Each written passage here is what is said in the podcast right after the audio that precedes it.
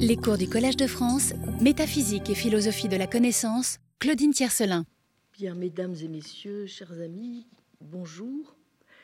Euh, ravi de vous retrouver après euh, une petite année d'interruption, euh, même si euh, nous avons commencé l'année académique par ce beau colloque de deux jours, je crois, sur les principes métaphysiques en m'engageant euh, cette année avec vous dans l'examen euh, des relations entre l'ontologie et euh, la sémiotique, je voudrais pouvoir montrer comment et pourquoi, face à un certain nombre d'impasses où nous a entraîné une succession de tournants linguistiques, puis cognitif notamment, il est possible aujourd'hui de prendre au sérieux le projet d'une ontologie qui soit simultanément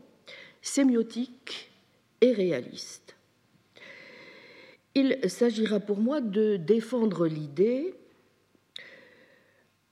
selon laquelle une réflexion non seulement sur le langage, mais beaucoup plus largement sur les signes, et sur les relations qu'ils entretiennent avec l'esprit et le monde n'est pas nécessairement tributaire, comme on pourrait le penser, d'une métaphysique nominaliste.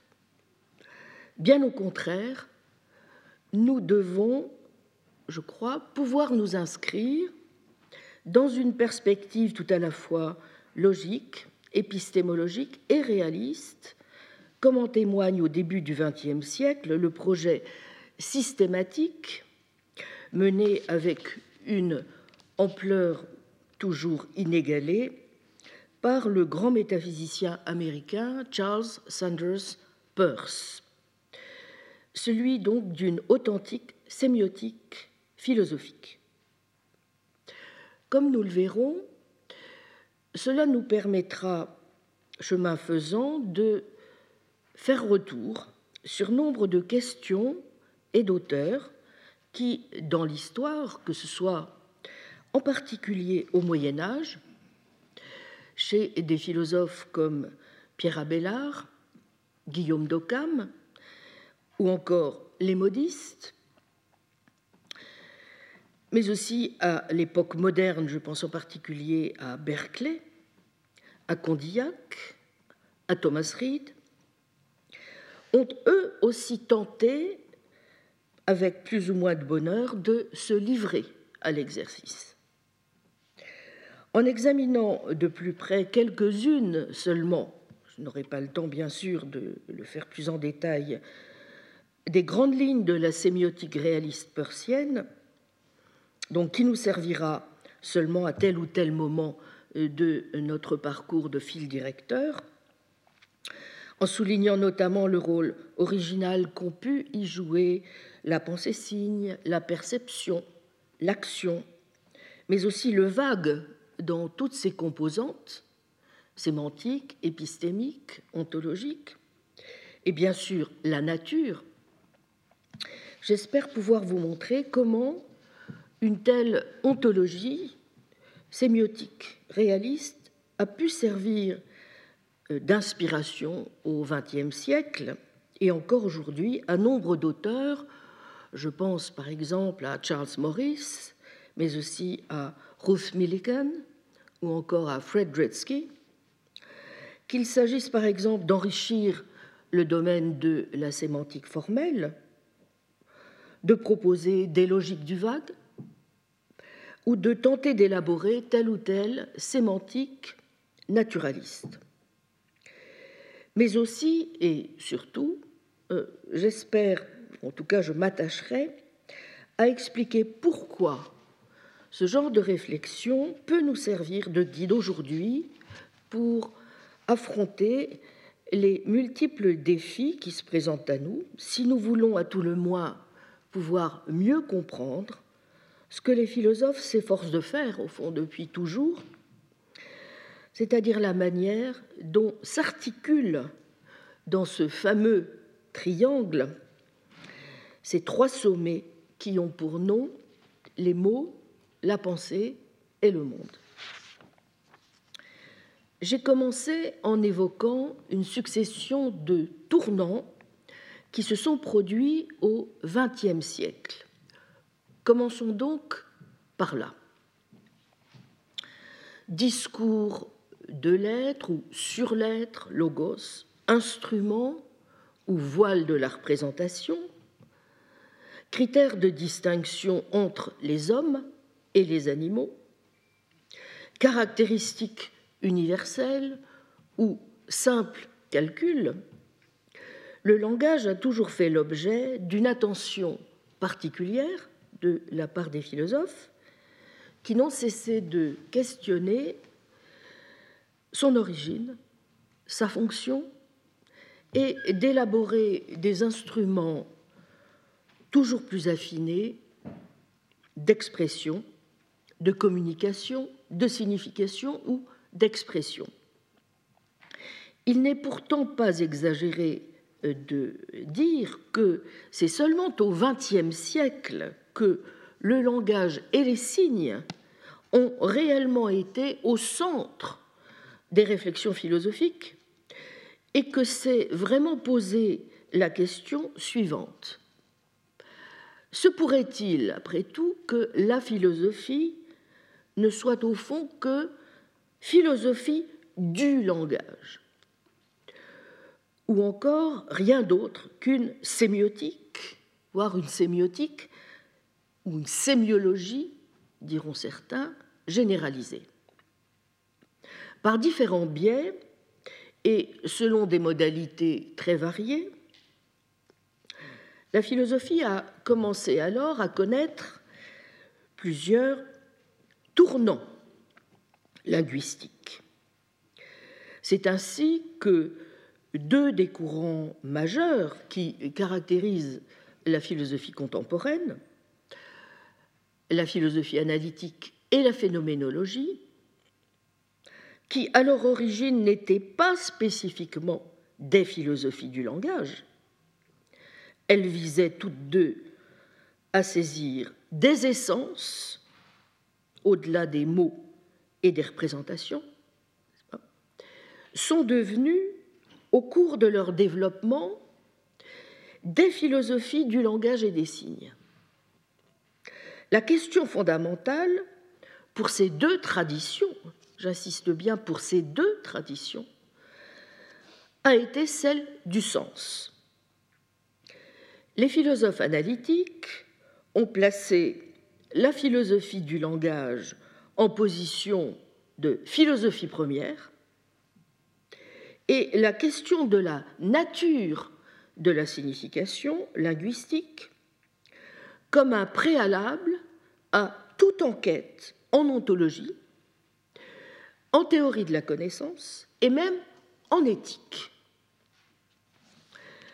Quant aux phénoménologues, ils ont élargi la notion de sens à l'ensemble des activités par lesquelles la conscience appréhende le monde et les courants herméneutiques héritiers de euh, la phénoménologie ont joint ce thème à celui de l'interprétation du discours.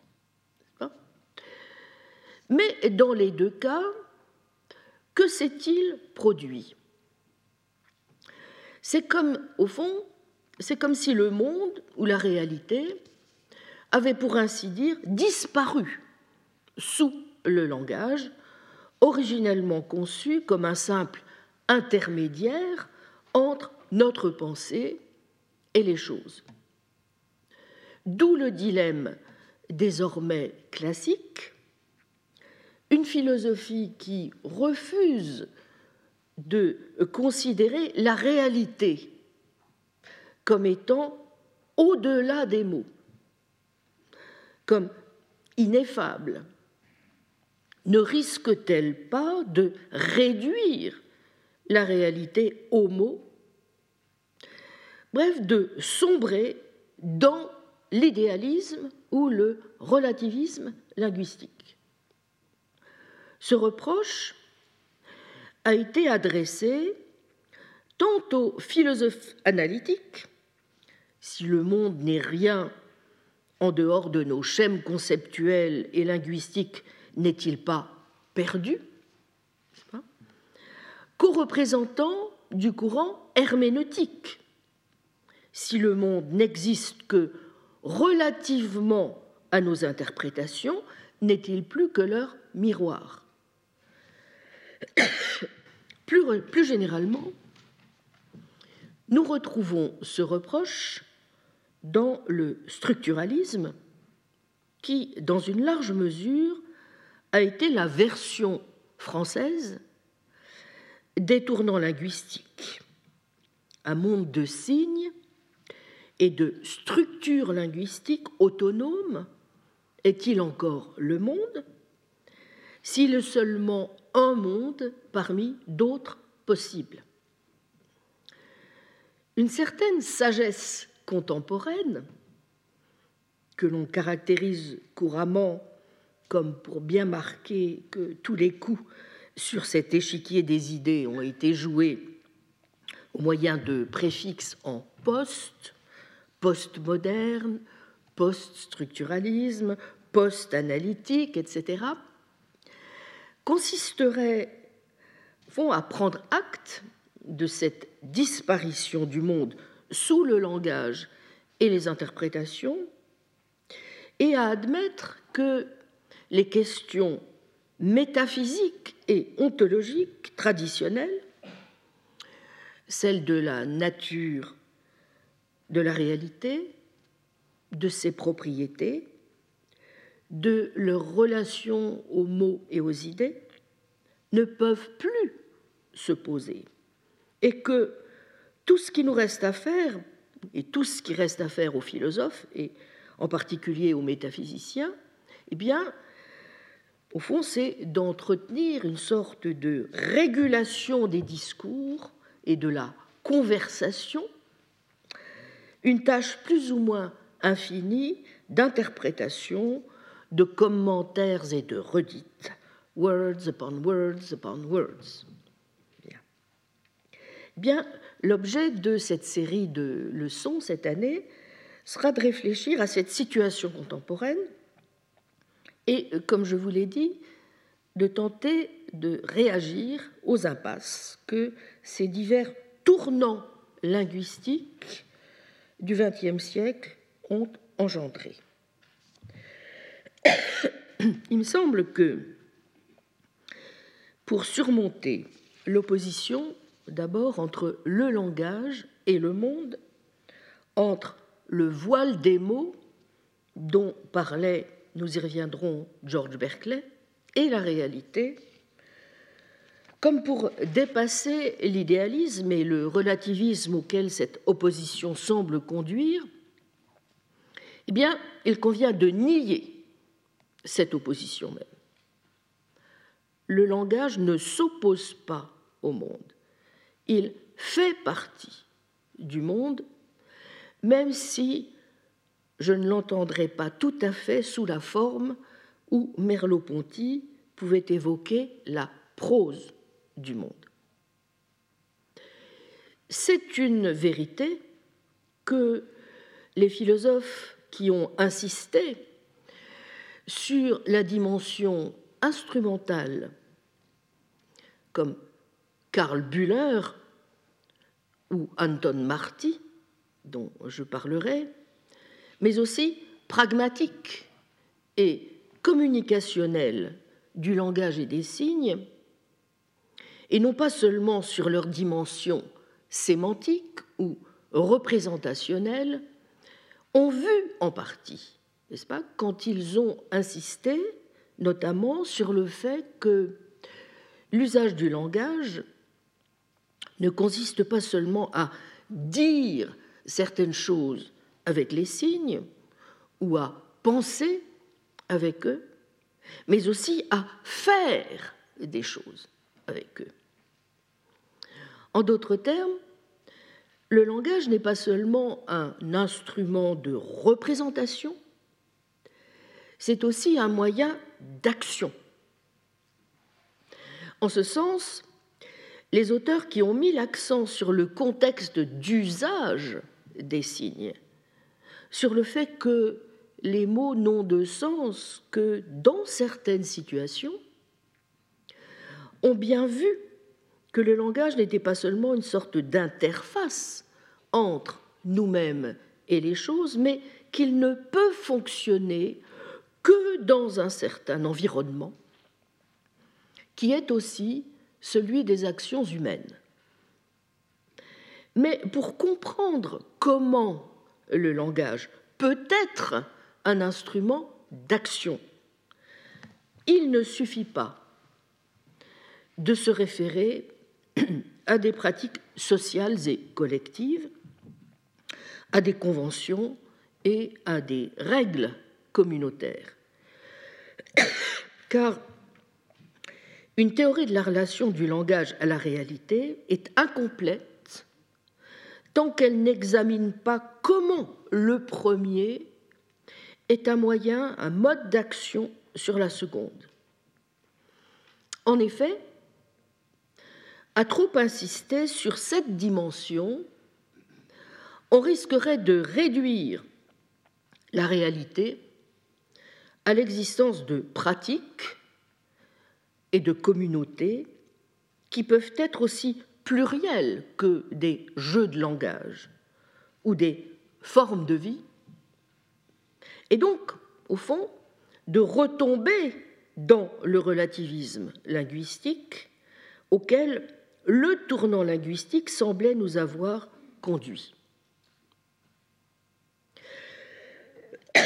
Aussi verrons-nous que la pragmatique linguistique, qui est généralement censée prendre en charge ces relations, du moins à mon sens, n'est pas suffisante si elle n'accepte pas les présupposés qui viennent d'être évoqués. Pour cela, il faut construire une théorie de l'action qui soit attentive à deux faits. D'une part, le langage est un instrument biologique qui a évolué de manière à maximiser la fitness de l'espèce. Autrement dit, l'environnement dans lequel fonctionnent les signes linguistiques n'est pas seulement un environnement social, c'est aussi un environnement physique et biologique qui conditionne nos actions elles-mêmes, y compris nos actions linguistiques. Replacer le langage au sein du monde, c'est donc aussi le replacer au sein de la réalité physique et biologique à laquelle nous appartenons. Les êtres humains sont des êtres biologiques qui ont évolué et ont développé leurs capacités cognitives et leurs capacités linguistiques au contact d'un environnement changeant. Et en ce sens, le langage est le produit de cette capacité. D'autre part, les systèmes de signes ne prennent vie qu'au sein d'une communauté sociale. Le langage comme mode d'action humaine n'est pas coupé des autres modes de connaissance. Comme nous le verrons, une théorie pragmatiste de l'action humaine a des suggestions à faire en ce sens. C'est ce qu'ont bien vu, au demeurant, les auteurs contemporains qui ont prôné, à la suite du tournant linguistique que je viens d'évoquer, un tournant qu'il est désormais d'usage d'appeler cognitif, lequel, après l'antipsychologisme de rigueur propre au précédent tournant, fait de rechef du langage et des signes l'expression de la pensée et d'une réalité mentale. Simplement, cette réalité mentale n'est pas, contrairement à ce que peut suggérer une philosophie idéaliste, séparée des choses. Elle est en continuité avec elles.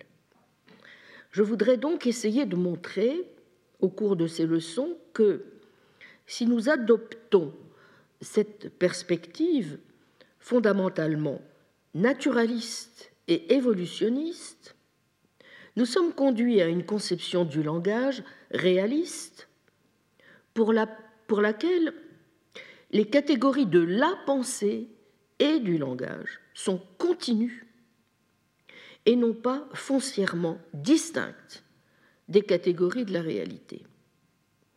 Esprit, signe et ontologie, donc, sont toutes un.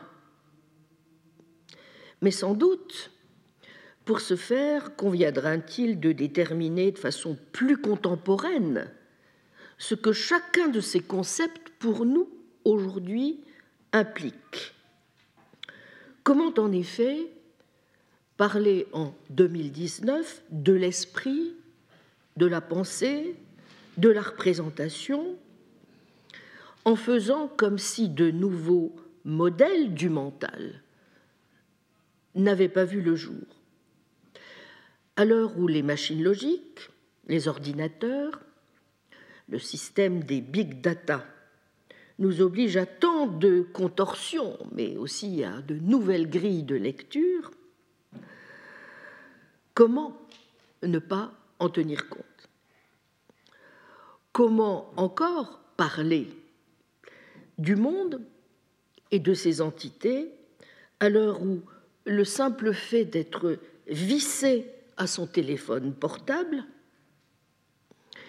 nous conduit à revoir ce que nous tenions pour le plus assuré, notre localisation dans l'espace-temps, ainsi que l'a si joliment illustré Maurizio Ferraris dans son petit livre Dove sei sur le téléphone portable et la nouvelle configuration ontologique que ce petit appareil dessine pour nous pas, du monde. Bref, comment un métaphysicien euh, pourrait-il euh, faire autre chose que rendre son tablier s'il restait absolument sourd à de telles évidences? En tout cas, en suivant cette inspiration et sans oublier ce que l'histoire si riche de la philosophie, nous allons le rappeler, nous a apporté, je voudrais pouvoir montrer qu'il est possible, premièrement, de repenser les oppositions classiques qui ont pu conduire aux apories contemporaines dans nombre de réflexions sur le langage et sur les signes. L'opposition, donc, entre les mots et les choses, entre la pensée et le langage, entre la pensée et la réalité, entre le langage aussi et l'action. Qu'il est également possible, deuxièmement, de réconcilier des enquêtes sur le langage qui ont pu paraître foncièrement distinctes, voire séparées. Une enquête sur le langage lui-même et sur ce que l'on peut appeler la structure abstraite des systèmes de signes, ce qu'on estime traditionnellement être du ressort des grammairiens et des linguistes, une enquête sur la réalité et ses catégories fondamentales, laquelle est habituellement entendue comme étant l'affaire des métaphysiciens et des philosophes, une enquête sur les relations entre le langage et la pensée, du registre, estime-t-on le plus souvent, des psychologues et des psycholinguistes. Enfin, une enquête sur l'origine du langage, dans l'évolution de l'espèce humaine, l'affaire, dit-on, des biologistes et des anthropologues. Eh bien, il existe en fait une philosophie qui a cherché à intégrer tous ces aspects que je viens d'évoquer dans une vision d'ensemble, en insistant à la fois sur l'idée que nous n'appréhendons la réalité qu'à travers des systèmes de signes, et sur l'idée que ces systèmes de signes font partie de la réalité elle-même et sont des instruments d'action. C'est la philosophie issue du pragmatisme américain de Charles Sanders Peirce, 1839-1914. Je précise, il faut prononcer Peirce et non pas Pierce comme l'héroïne du roman de James Cain. Donc Peirce. Peirce, tout autant que Frege, Russell ou Wittgenstein, est assurément l'un des philosophes contemporains qui ont le plus prêté attention au pouvoir des signes, au fait que la réalité est dans une large mesure ce que nous pouvons en dire de manière sensée, au fait que, comme le disait Wittgenstein, les limites de mon langage sont les limites de mon monde. Mais Peirce n'a jamais été tenté d'en tirer une vision idéaliste ou solipsiste. Au contraire, il n'a cessé de revendiquer l'idée qu'une théorie de la signification doit avoir une assise ontologique solide, et qui plus est, que la métaphysique capable de se doter de telles assises est une métaphysique réaliste. La théorie sémiotique de Peirce, que trop de travaux contemporains ont cherché à dissocier de sa métaphysique, est au contraire une théorie qui ne sépare jamais une enquête sur la structure des signes d'une enquête sur la structure de la réalité, qui repose sur un réalisme des universaux et des propriétés. Cette métaphysique est également chez lui fondée sur la théorie darwinienne de l'évolution, même si celle-ci se voit réinterprétée à l'aune d'une métaphysique qu'il qualifie de scientifique et réaliste, mais très idiosyncratique, où le continu, le hasard, l'amour ont toute leur part. En tout état de cause, les formes de la pensée, du langage et de la réalité sont pour lui le produit émergent de l'évolution des choses et des êtres biologiques. Vous comprendrez pourquoi, à la suite de ce que j'ai essayé d'expliquer, cette pensée, comme sémiotique et comme ontologie, nous guidera sans cesse dans ces leçons pour asseoir notre projet d'élaboration d'une ontologie sémiotique réaliste. Mais euh, elles ne porteront pas seulement sur le métaphysicien d'Arisby. Il s'agira plutôt, à partir de la perspective ouverte par cette œuvre, d'examiner donc un certain nombre de problèmes contemporain que j'ai rapidement esquissé en philosophie du langage, mais aussi, vous l'aurez compris, en philosophie de la connaissance, en philosophie de l'action, en métaphysique, et de dessiner les contours de ce que pourrait être une philosophie des signes qui réconcilie, sans doute est-ce trop ambitieux, mais c'est un peu ce que je vais tenter, le langage et le monde, en d'autres termes, qui replace le langage dans le monde et le monde dans le langage. Pour cela, je souhaiterais mettre l'accent sur trois types principaux de problèmes. Ce sont des problèmes traditionnelle, mais que les conceptions contemporaines du langage ont parfois tendu à tenir à l'écart, mais qu'une conception sémiotique, ontologique et réaliste comme celle que je vais tenter d'esquisser cette année devrait pouvoir, selon moi, aborder de front. Le premier est donc celui de la relation du langage et de l'esprit. Contre la théorie empiriste classique, contre l'empirisme associationniste, la plupart des conceptions contemporaines en philosophie du langage ont rejeté toute analyse psychologiste de la signification linguistique. Vous voyez, vous le trouvez chez des auteurs comme Frege, comme Husserl, n'est-ce pas? C'est une constante hein, de ce qui a été euh, l'un des ressorts euh, du tournant linguistique. Certes, ce rejet est justifié, j'y reviendrai.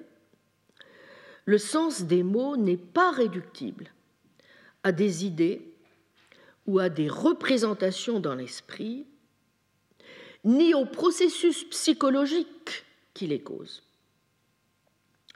Mais il ne s'ensuit pas que notre pouvoir d'utiliser des signes et de manipuler des représentations soit sans relation avec les propriétés de l'esprit et de la pensée. Or, c'est là quelque chose qu'avaient bien vu en particulier les philosophes médiévaux comme Pierre Abélard, les modistes ou Guillaume d'Occam, qui développèrent des théories du verbe intérieur, verbum mentis,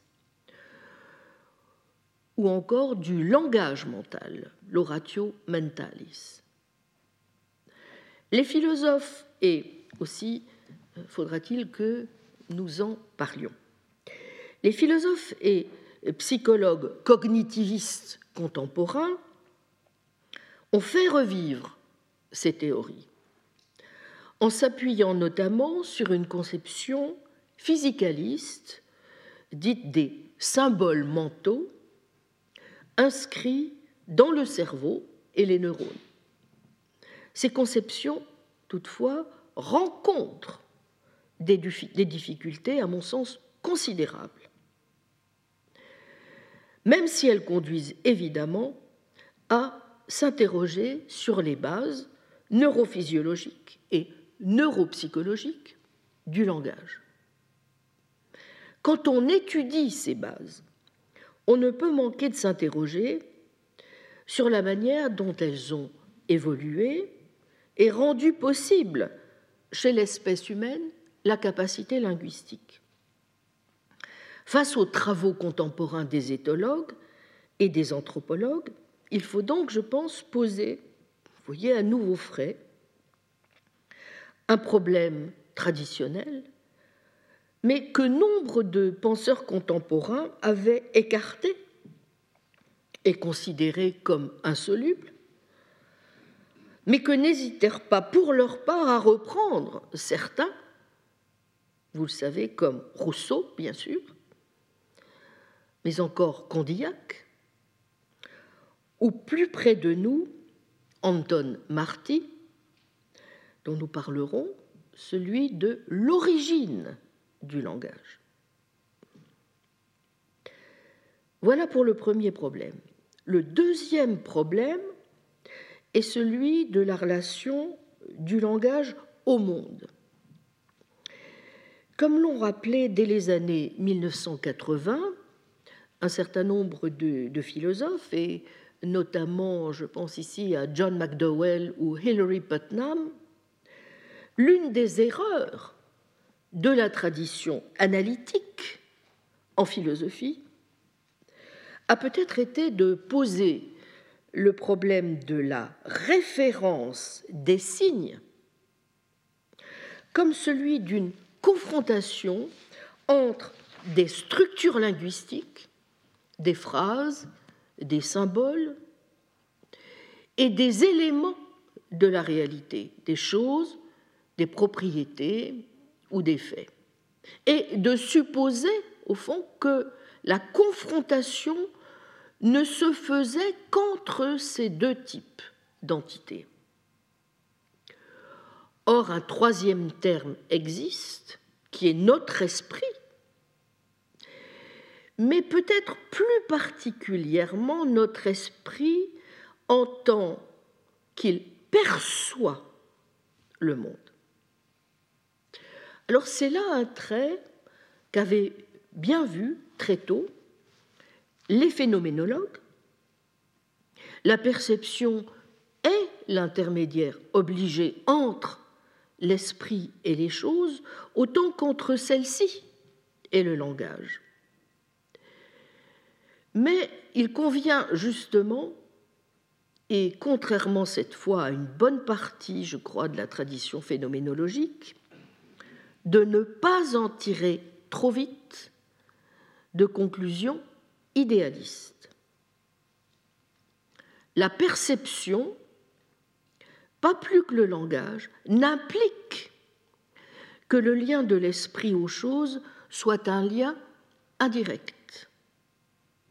Comme l'avaient souligné au XVIIIe siècle, notamment, les théoriciens de la perception directe, ou de ce que l'on appelle le réalisme perceptif direct, défendu par exemple par le philosophe d'Aberdeen Thomas Reid, dont nous aurons l'occasion de parler, la perception est une forme de contact direct, euh, mais qui n'a rien toutefois de magique ou de mystérieux avec les choses. Et les formes de l'une sont en continuité avec celles de l'autre. Bien, il en est de même pour le langage.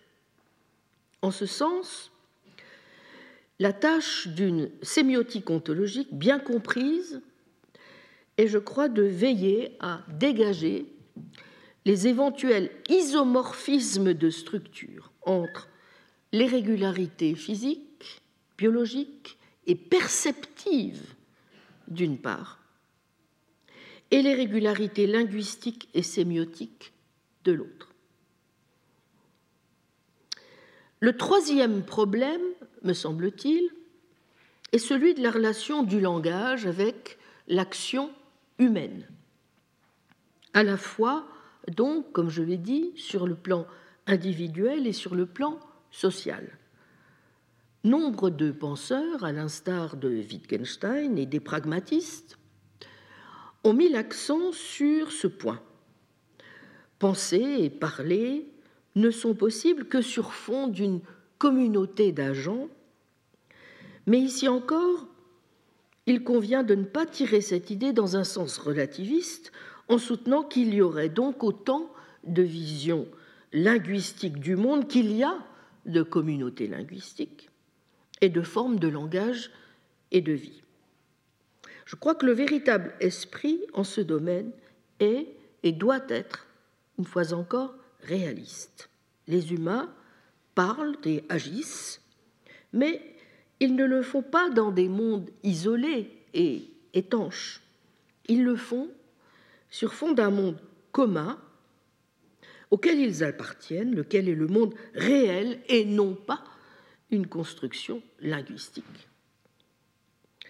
Donc, le but de nos leçons n'est évidemment pas de passer en revue les diverses orientations de la réflexion contemporaine sur le langage et plus généralement encore sur le vaste territoire désormais balisé par les signes, mais de montrer comment, vous voyez, sur la base de ces trois propositions et en privilégiant donc certaines approches qui historiquement peuvent apparaître comme des antécédents de la sémiotique ontologique et réaliste déployée avec une amplitude inégalée par Charles Peirce, eh bien, il devient possible de dégager une perspective originale sur la manière de concevoir les relations entre l'esprit, les signes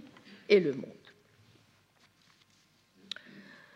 Alors j'ai dit que le fil des directeurs de nos leçons, nous allons nous en rendre compte en bien des, circonstances, allait être euh, celui euh,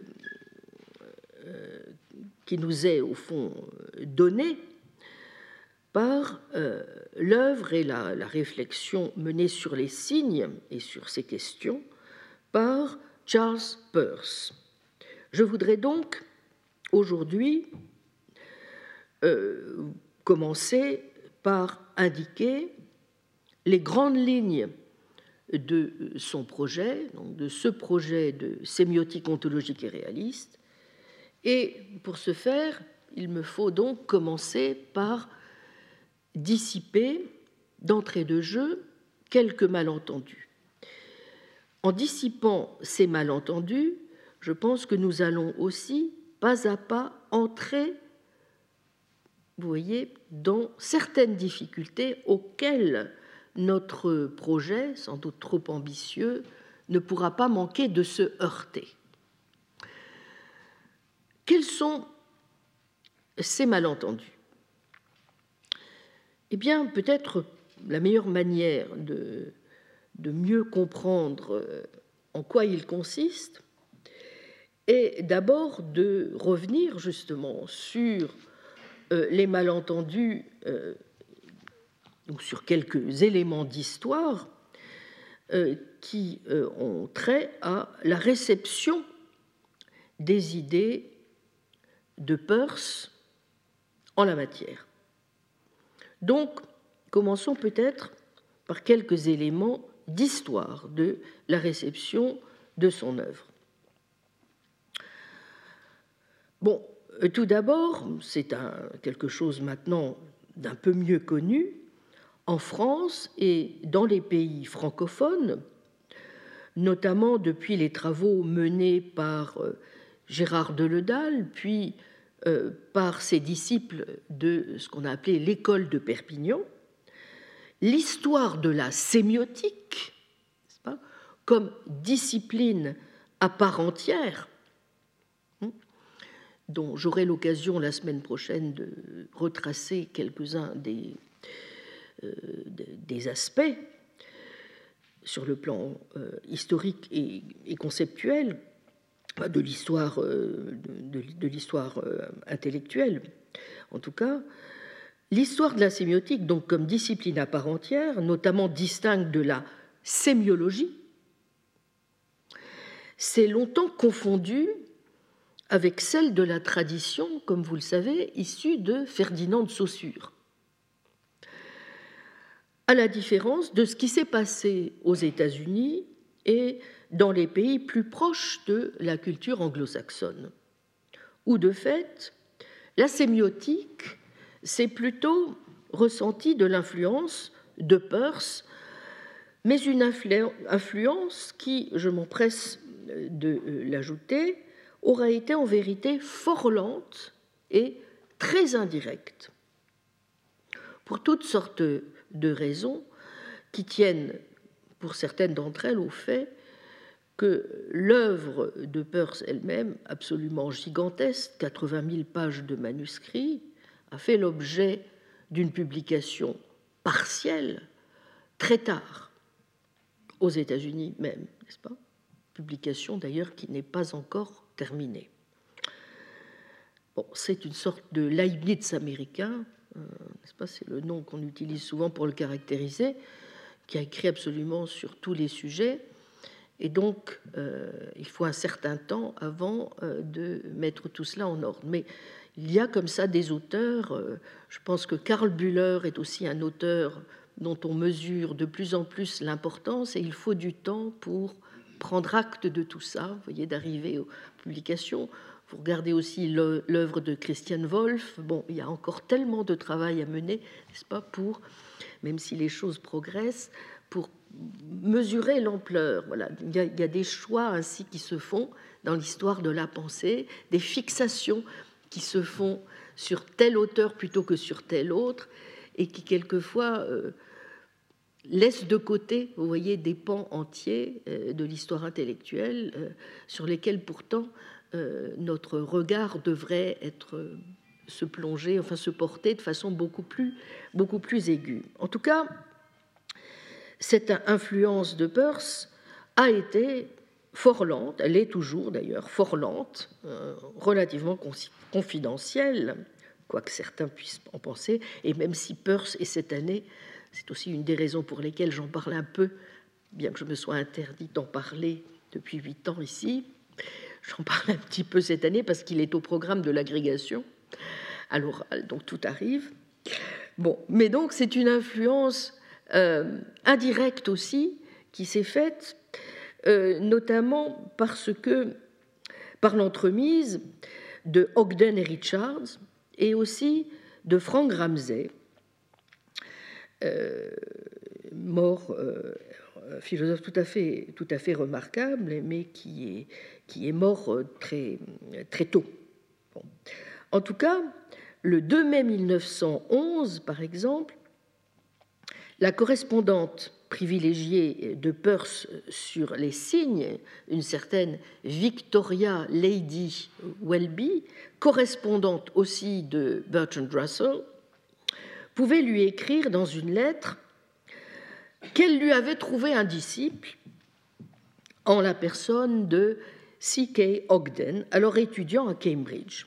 Et de fait, dans un ouvrage relativement canonique désormais qui s'appelle The Meaning of Meaning, Ogden, en 1923, Ogden et Richards font de Waitley et de Peirce les représentants majeurs de ce qu'ils appellent le mouvement nominaliste.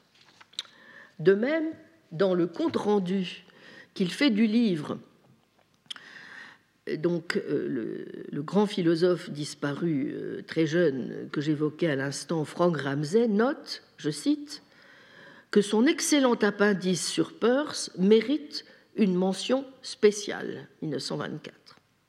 On sait mieux aussi désormais l'influence considérable exercée par Peirce sur Ramsay en bien d'autres domaines, sur la base cette fois davantage de l'anthologie des textes de Peirce établie par Cohen, intitulée Chance, Love and Logic, qu'il s'agisse des concepts de croyance, de probabilité, ou encore de l'induction, ou encore des propres analyses de Ramsay sur la vérité, les universaux ou l'éthique.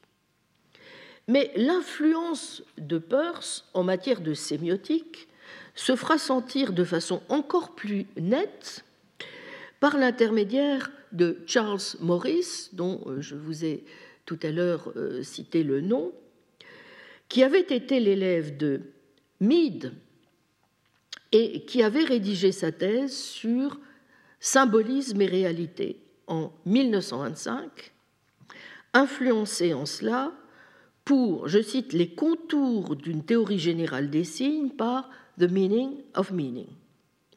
À ceci près qu'à la différence de Ogden et Richards, justement, Morris bénéficie alors de l'édition en 1931-35, Peirce est mort en 1914, n'est-ce pas des six premiers volumes euh, des Collected Papers et peut prendre la mesure de l'importance des textes de Peirce sur la sémiotique.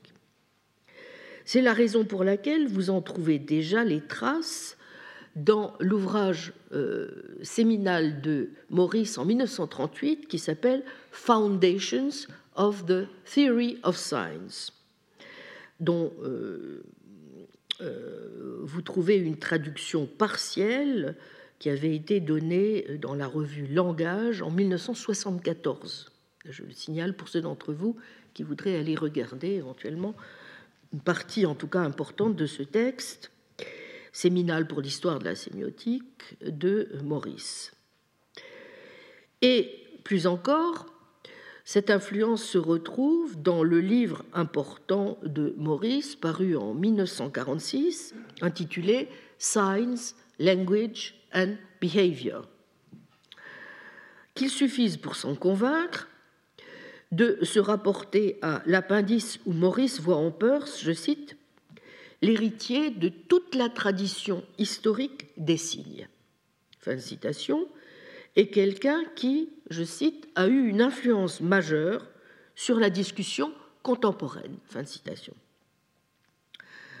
Sans doute, John Dewey, autre philosophe pragmatiste, comme vous le savez, avec Peirce et donc William James, hein, l'un des représentants classiques du mouvement, contestera-t-il notamment la première manière de voir de Maurice, lequel croit bon d'identifier, je cite, la dimension pragmatique de la sémiose comme étant la, relation des signes à des interprètes. Là où n'a pas parlé d'interprètes, mais justement d'interprétants, pour éviter, comme il le disait, de jeter à Cerbère hein, la moindre, au fond, dose de psychologisme, n'est-ce pas, qu'il y a dans le concept d'interprète, mais qu'il ne veut pas justement introduire de façon aussi nette, puisque la classe des interprétants est une classe beaucoup plus large qui recouvre euh, les interprétants énergétiques, dynamiques, affectifs, etc., et pas seulement, n'est-ce pas, les, euh, les, représentations mentales. Bon, en tout cas, Dewey, justement, euh, reprochera à Maurice d'avoir, au fond, psychologisé si vous voulez, un petit peu le concept, à quoi Maurice répondra à Dewey et à d'autres critiques dans un article paru dans The Journal of Philosophy en 1948, Science about Science about Science. Je vous parlais tout à l'heure de Words upon Words upon Words. Là, nous avons Science about Science about Science, qui placera Peirce au centre vous voyez, de la controverse sémiotique. Nous sommes dans les années 50, vous voyez, très peu avant le choc structuraliste que nous connaîtrons chez nous. L'influence de Peirce via Maurice se retrouvera encore chez cet élève de Maurice que fut Thomas Sebeok, qui voudra rester fidèle à la généralité du modèle peircien en élargissant le domaine de la sémiotique à des disciplines telles que la médecine, la botanique, la zoologie ou la géologie. C'est le sens de son fameux euh, projet Gaia Project, qui se proposait déjà à l'époque, vous voyez, de décrire une forme de communication planétaire du niveau microscopique au niveau macroscopique vous retrouverez ensuite cette influence plus indirectement, certes, mais euh, par le biais justement de certains travaux. Euh, je pense notamment aux travaux de Bar Hillel, qui devaient attirer l'attention plus particulièrement des philosophes du langage sur euh, la fertilité des analyses persiennes en matière en particulier d'indexicalité. Bon, je, rappelle que c'est d'abord donc dans le prolongement des intérêts liés au structuralisme et à la sémiologie que dans les années 55-60, on commencera chez nous à lire Peirce, que ce soit Lévi-Strauss, Roman Jacobson, qui, dans les essais de linguistique générale, n'hésite pas à tenir Peirce pour, je cite, le plus profond investigateur de l'essence des signes. Fin de citation. Ou encore Mouna, dans son introduction à la sémiologie, même s'il ne cache pas qu'il trouve, je cite, que l'interprétation de sa doctrine, compliquée par une terminologie très lourde et de plus fluctuante, reste difficile. Fin de citation sans oublier Jacques Derrida dans sa grammatologie, Julia Kristeva ou encore Lacan, qui, dans le séminaire ou dans Ornicard, numéro 9, fait allusion à Peirce, mais sans le nommer. En publiant euh, donc, les premières traductions françaises euh, des écrits de Peirce sur le signe en 1978, Gérard de Ledal devait apporter, donc avec son groupe de chercheurs interdisciplinaires, qu'il réunit à l'Université de Perpignan, au premier rang desquels, je souhaite leur rendre hommage, Joël Rétoré, Robert Marty, Michel Bala, une contribution majeure qui aura notamment permis de montrer toute la spécificité et la richesse de la perspective persienne relativement à celle dominante en France, comme je le dis, de Saussure.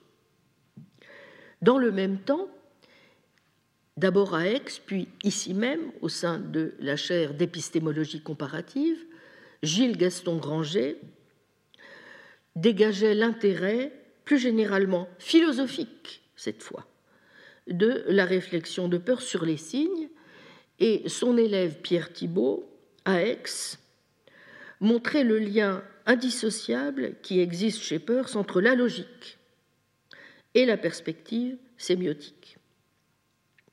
À ce jour, l'ouvrage de Thibault, qui a été traduit en plusieurs langues, euh, reste, à mon sens, le, meilleur ouvrage synthétique et, réfléchi sur justement toutes les, innovations de Peirce à l'histoire de la logique formelle proprement dite.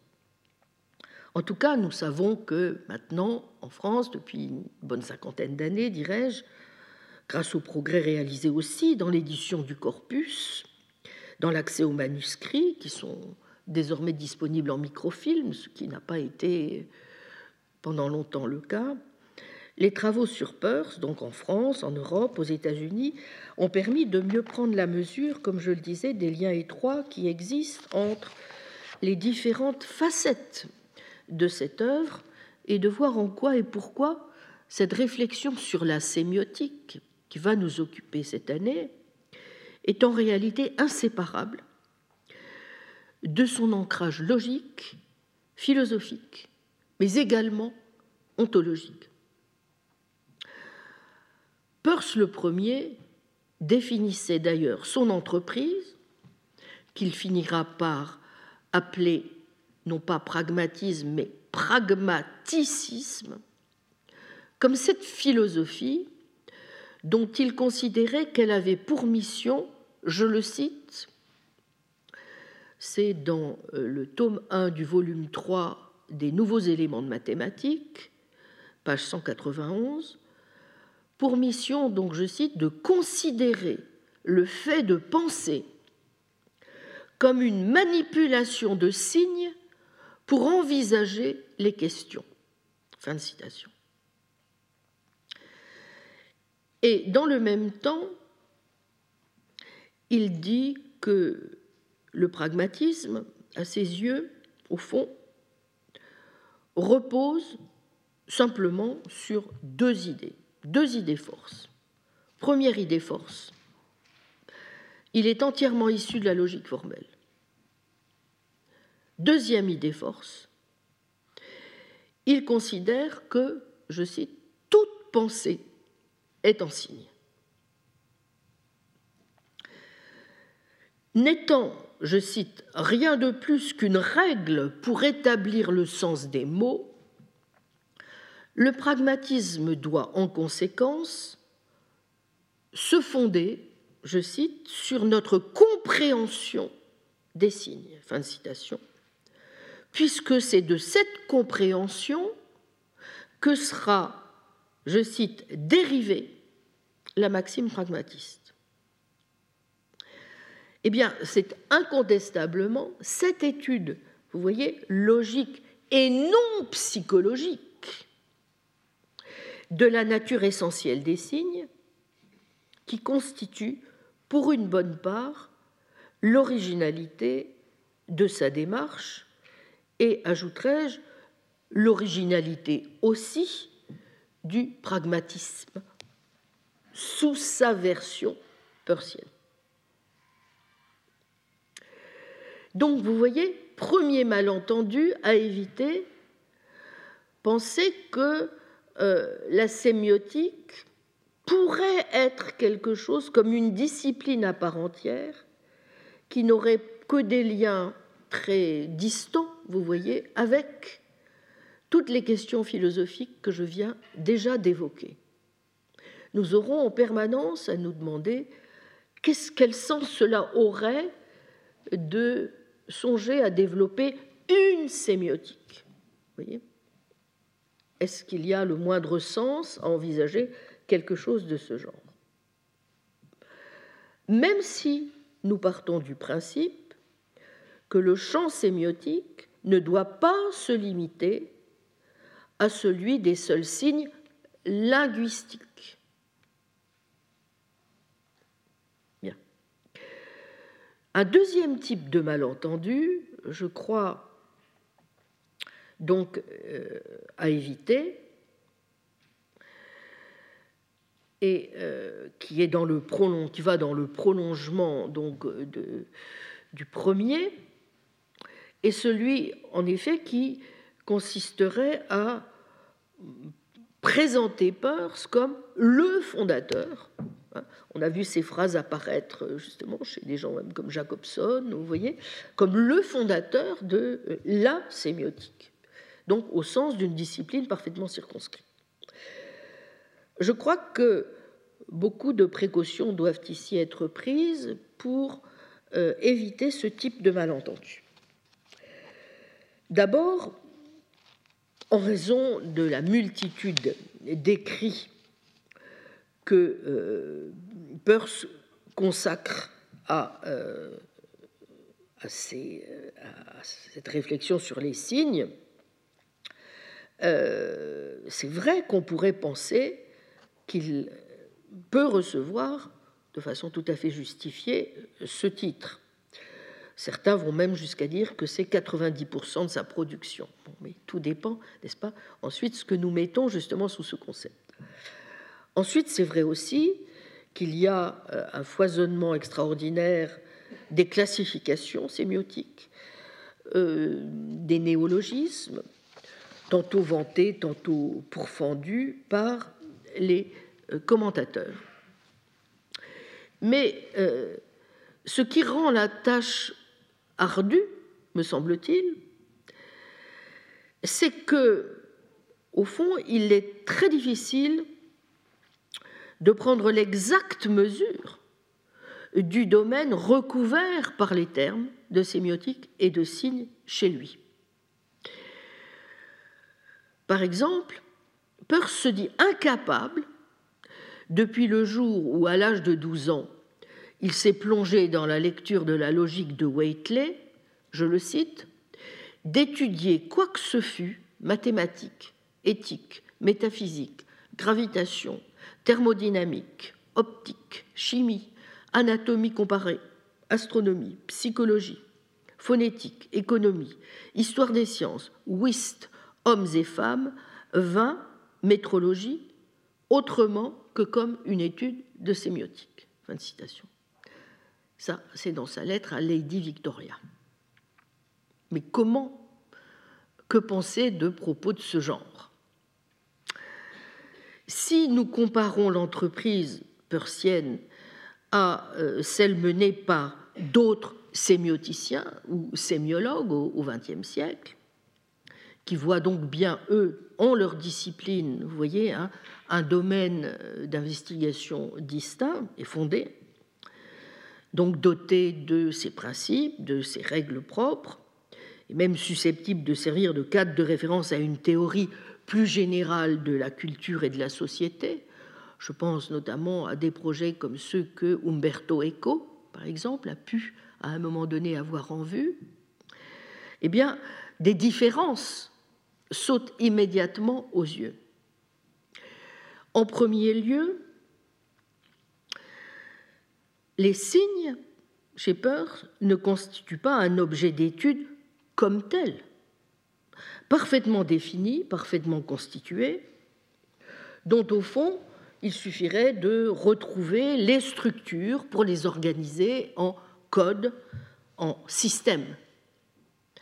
Car les signes, le signe, est d'emblée une entité problématique. Problématique pourquoi? Eh bien d'abord par l'impossibilité où l'on se trouve de tracer une distinction entre ce qui serait signe et ce qui ne le serait pas. Ensuite, en raison de la complexité même du mécanisme qui permet d'en comprendre la Genèse. Que veux-je dire par là? Eh bien, c'est qu'en toute rigueur, en effet, pour Peirce, notre pouvoir de connaître nous place d'emblée sur le plan strictement phénoménal. Il est convaincu de l'impossibilité, vous voyez, c'est bien un de ses grands reproches envers Kant, de l'impossibilité de la chose en soi. Donc, comme tous les textes qu'il publie en 1868, traduit en français, paru dans le Journal of Speculative Philosophy, le démontre, être, dit-il, c'est être connaissable. Et réel, qui plus est, tenez-vous bien, ce qui signifie quelque chose de réel. Retenons bien cette phrase. Est réel ce qui signifie quelque chose de réel. Or, de telles affirmations, voyez-vous, sont absolument indissociables, justement, du réalisme scolastique qu'il professe en métaphysique, hérité en particulier de Duns Scott. Et qui lui laisse penser que le monde ne peut pas être composé en toute rigueur de deux sortes de choses mutuellement exclusives, à savoir des signes et des non-signes. D'où, vous voyez, des assertions comme celle-ci, je cite, Tout cet univers est imprégné de signes, sinon composé exclusivement de signes. Fin de citation. Dès lors, évidemment, toute chose envisagée dans sa pure phénoménalité, et nous allons voir combien cette dimension phénoménale, qui va d'ailleurs très vite porter le nom chez lui de phénoménologique ou, en toute rigueur, pour reprendre sa terminologie, phanéroscopique, n'est-ce pas? Toute chose, donc, envisagée dans sa phénoménalité est signe. Et l'univers n'est, dit-il, qu'un immense représentamène. Bon, donc vous voyez, on pourrait penser que pour qu'il y ait une science sémiotique, il faudrait quand même qu'il y ait une délimitation stricte, vous voyez, entre un univers où nous parlerions des signes et un univers, au fond, où nous parlerions de ce qui n'est pas signe.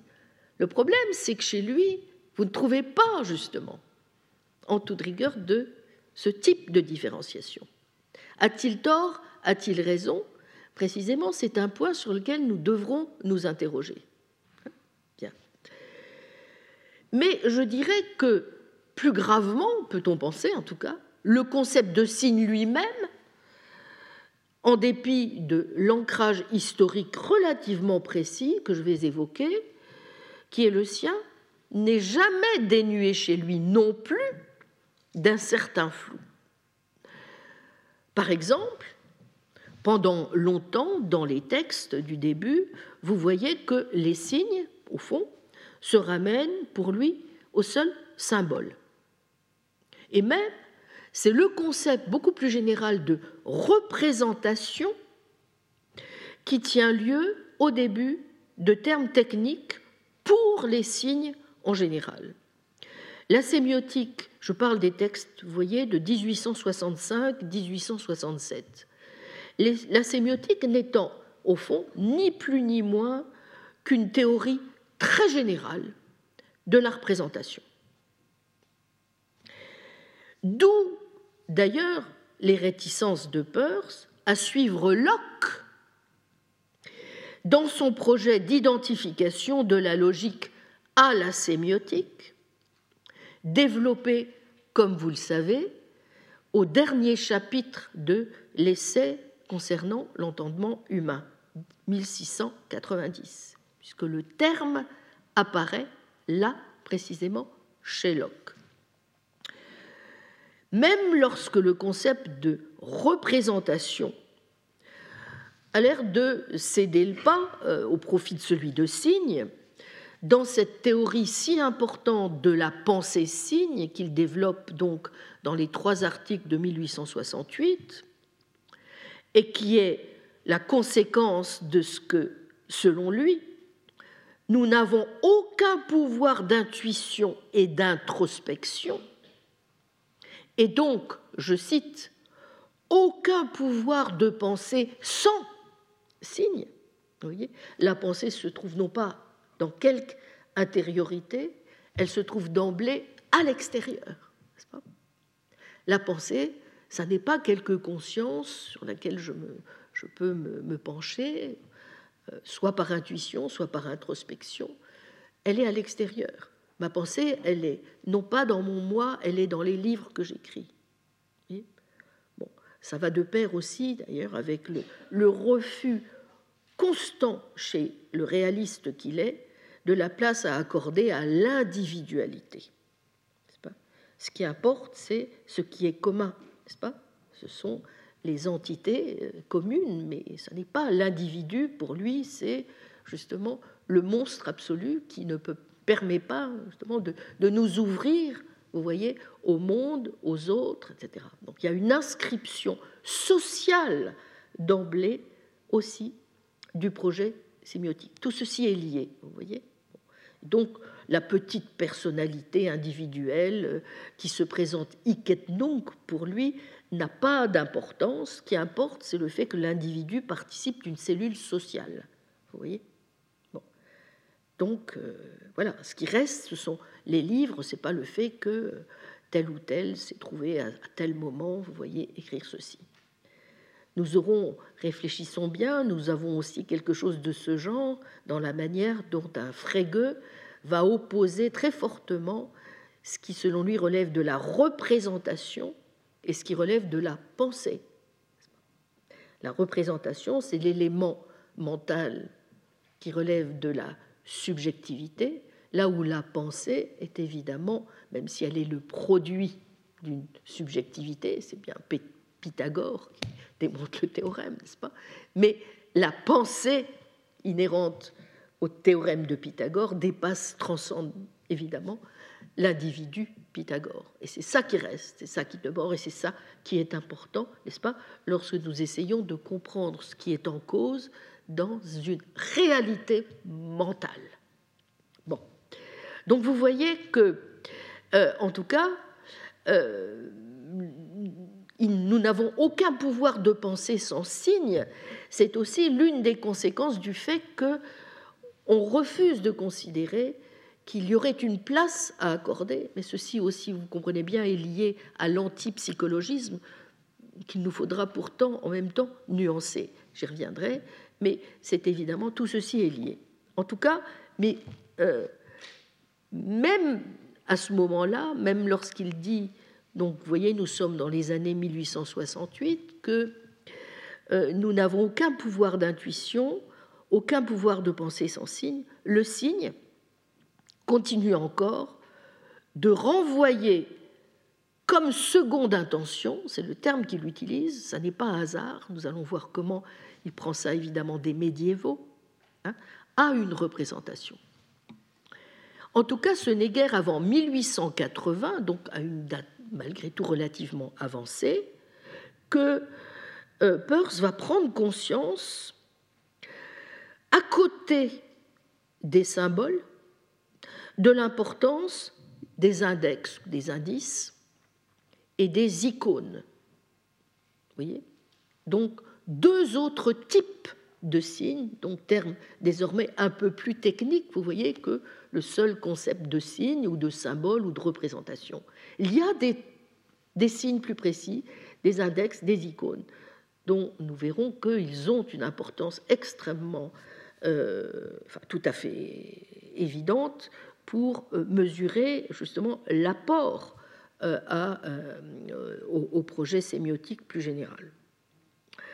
En tout cas, ce n'est guère avant cette époque qu'il en prend conscience, au point même d'envisager une logique qui leur serait dévolue. Il envisage une logique iconique, une logique aussi des, indices.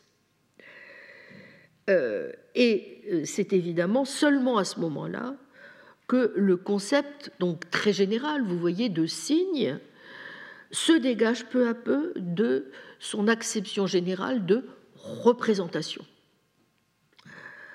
Vous le voyez, c'est donc tardivement en fait, et nous sommes déjà dans les années 1902-1905, que le signe persien acquiert une spécificité et que, parallèlement d'ailleurs, ce qui était initialement appelé le trivium symbolistique devient le trivium sémiotique. Et que la logique elle-même se voit désormais définie comme sémiotique. La logique au sens étroit, initialement entendue, relevant de la seule critique. Mais vous voyez, ce qui est euh, paradoxal et en un sens un peu amusant, et donc c'est la, troisième remarque, je crois qu'il convient de faire pour commencer un petit peu à, à, dissiper les malentendus et, nous-mêmes à, à, progresser un petit peu dans notre réflexion de ce à quoi pourrait nous engager un projet de ce type, vous voyez, plus on a l'impression que plus le concept de signe se précise, et moins la sémiotique apparaît comme un domaine spécifique. Une science des signes, au fond, qui serait autonome. Puisqu'aussi bien, comme je viens de le dire, c'est la logique tout entière, et donc la logique en sa partie la plus formelle aussi, qui se voit définie comme sémiotique, ainsi qu'on peut le voir, puisque même si Peirce hésite, reconnaît l'ambiguïté de son emploi du terme, il finit bel et bien par identifier les deux termes, logique et sémiotique. Alors bien sûr, cette logique ne constitue pas toute la sémiotique.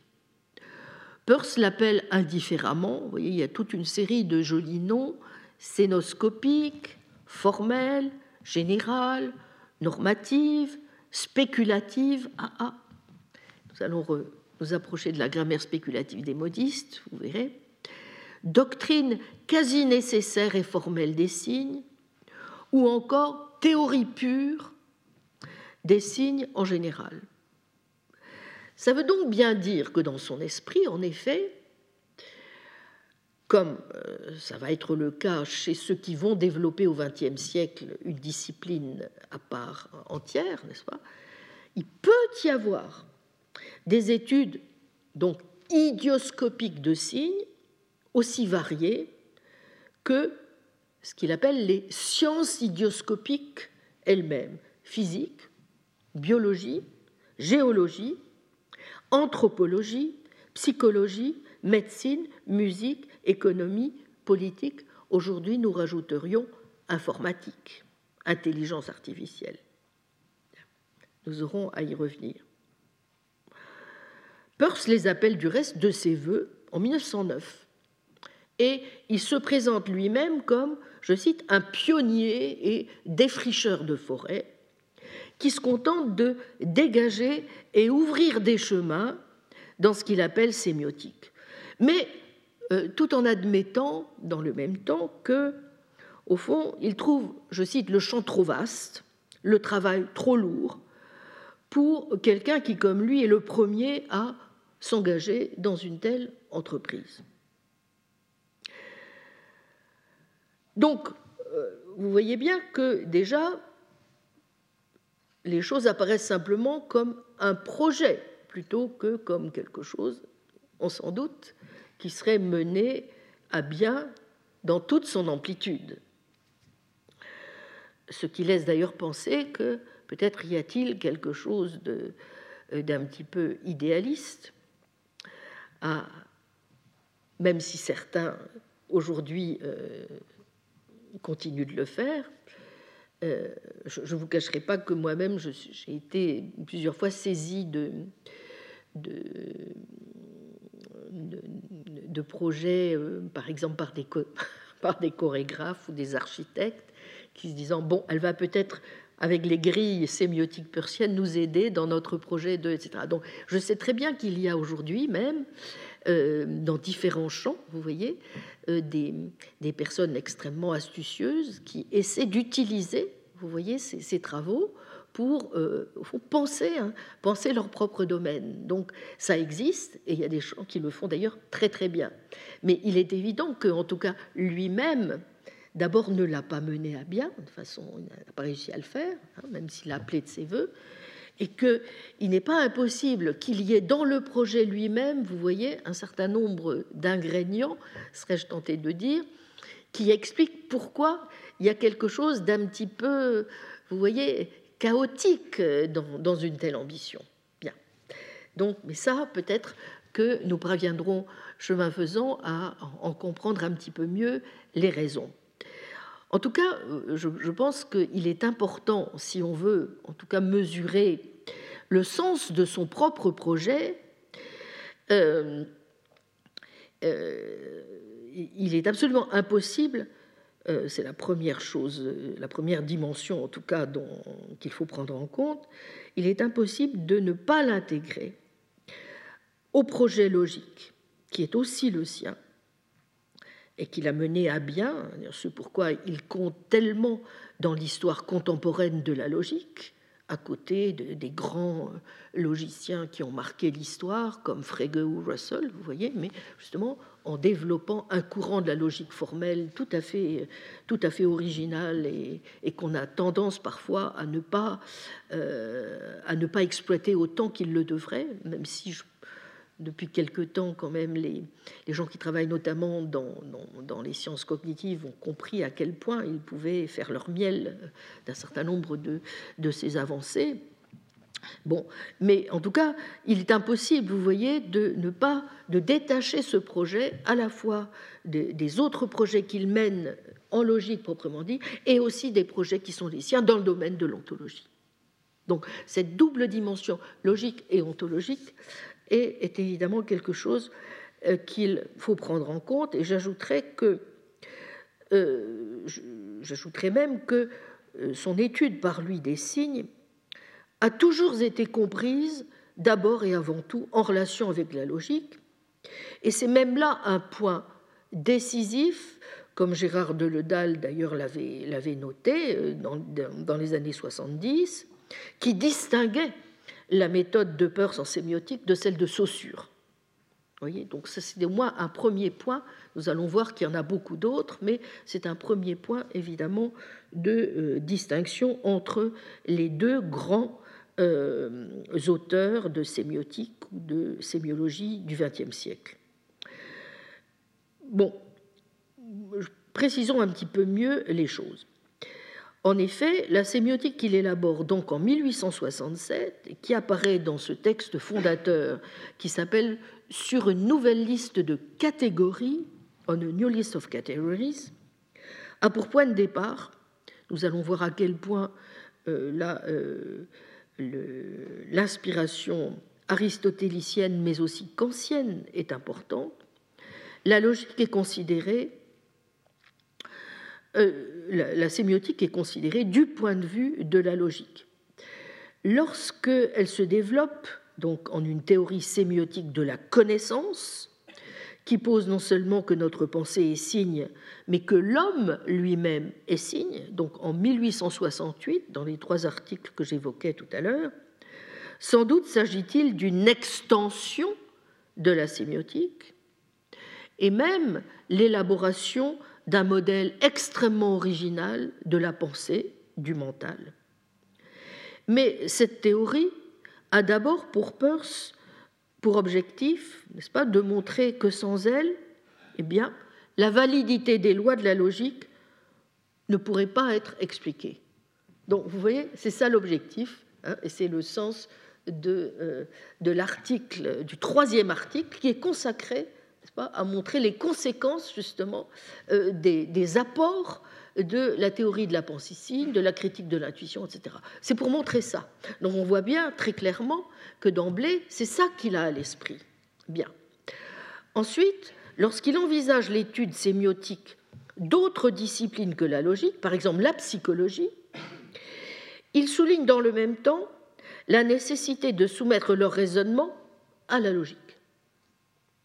À vrai dire, même si la conception assez souple des frontières entre les domaines du savoir semble autoriser une théorie générale des signes, qui pourrait d'ailleurs être menée par d'autres chercheurs que le logicien, on peut se demander si Peirce a vraiment pensé jusqu'au bout cette possibilité. Parce que lorsqu'il évoque la chose, il passe son temps à dire qu'au fond, tout ce qui a été accompli d'important tout de même dans l'histoire sur les signes a été le fait de logiciens. Et il cite Waitley, il cite Guillaume d'Occam, il cite euh, John Stuart Mill, il cite George Bull. Bon. Et qu'il y a donc, donc ce n'est pas véritablement euh, des, architectes ou des, des chorégraphes, c'est des logiciens pour ces modèles. Donc il y a tout lieu de penser dit-il, qu'il s'agit là du groupe de chercheurs le mieux à même de poursuivre la tâche. D'ailleurs, si on voulait évidemment le présenter comme ce père d'une sémiotique généralisée magnifique, n'est-ce pas euh, on pourrait s'étonner quand même que, alors qu'il n'est pas tellement avare lorsqu'il s'agit de, réfléchir à des projets grandioses, qu'il n'est seulement envisagé comme l'un de ses ouvrages majeurs, et dont il espérait d'ailleurs qu'il aurait au XXIe siècle le même succès que le système de logique de Stuart Mill, il envisage ce qu'il appelle un système de logique considéré comme sémiotique. Donc vous voyez, un ouvrage qui porte non pas sur toute la sémiotique, mais sur la logique ou ce qu'il appelle encore sémiotique scénoscopique. Et d'ailleurs, lorsqu'il compare son projet, enfin, à celui de celle qui devait donc devenir euh, au début du XXe siècle son interlocutrice favorite sur les signes, la fameuse Lady Victoria Welby, il prend soin de, euh, souligner, bon, parce qu'il la trouve quand même un petit peu trop, euh, trop émoustillée par les signes et parce qu'on pourrait en faire, elle a, ce projet qu'elle appelle de signifique, pour sa part, vous voyez, plutôt que de sémiotique ou de sémiologie, elle parle de signifique. Il dit, bon, euh, voici ce qu'il lui dit, la signifique dont vous occupez s'intéresse au premier chef aux relations des signes à leurs interprétants. Mais j'avoue que, en logicien, ma préférence va pour la vérité des signes et donc leur relation, dit-il, à leurs objets. Vous voyez? Bon. Signe, objet, interprétant, nous verrons que ce, sont les trois entités qui caractérisent la relation signe, à la différence du modèle saussurien binaire signifiant signifié. Vous voyez, nous avons chez lui un modèle à trois, euh, entités hein. signe, objet, interprétant. Donc, ce qu'il dit privilégié d'emblée, c'est, au fond, la relation des signes, non moins à leurs interprétants qu'à leurs objets. Bon. Et euh, d'ailleurs, il se demande s'il ne faut pas préférer à signifique, auquel Lady Welby a l'air de tenir, le titre de sémiotique, puisque, je cite, la signification n'est qu'une des deux fonctions principales des signes. Fin de citation. Autrement dit, vous voyez que, en vérité, si la sémiotique met bien en lumière toute une série de signes, il ne se limite donc pas à une typologie des seuls signes linguistiques, comme en témoigne, je le rappelle, donc la classe très large de ce que Peirce va appeler des interprétants, par exemple affectifs ou énergétiques, et donc pas seulement logique, force est tout de même de constater que bah, le modèle linguistique reste prégnant. Donc, comme Frege ne cesse lui-même de l'écrire, sensiblement à la même époque, voyez, le sens véritable d'un signe est bien à chercher dans le contexte d'une proposition. Voici un texte important et on ne peut plus clair. Aucun signe, écrit Peirce, d'une chose ou espèce de chose ne peut apparaître ailleurs que dans une proposition. Et une opération logique sur une proposition ne peut mener qu'à une proposition et à rien d'autre. De sorte que les signes non propositionnels n'ont d'existence que comme constituants de propositions. Fin de citation. Et comment s'étonner, évidemment, dès lors, que la théorie de la signification, que nous révèle donc la sémiotique, soit indissociable d'une théorie de la vérité, seule capable de fournir la finalité véritable des signes. Le but des signes, écrit-il, qui est le but de la pensée, est d'amener la vérité à l'expression. La loi sous laquelle un signe doit être vrai est la loi de l'inférence, et les signes d'une intelligence scientifique doivent par-dessus tout être tels qu'ils se plient à l'inférence.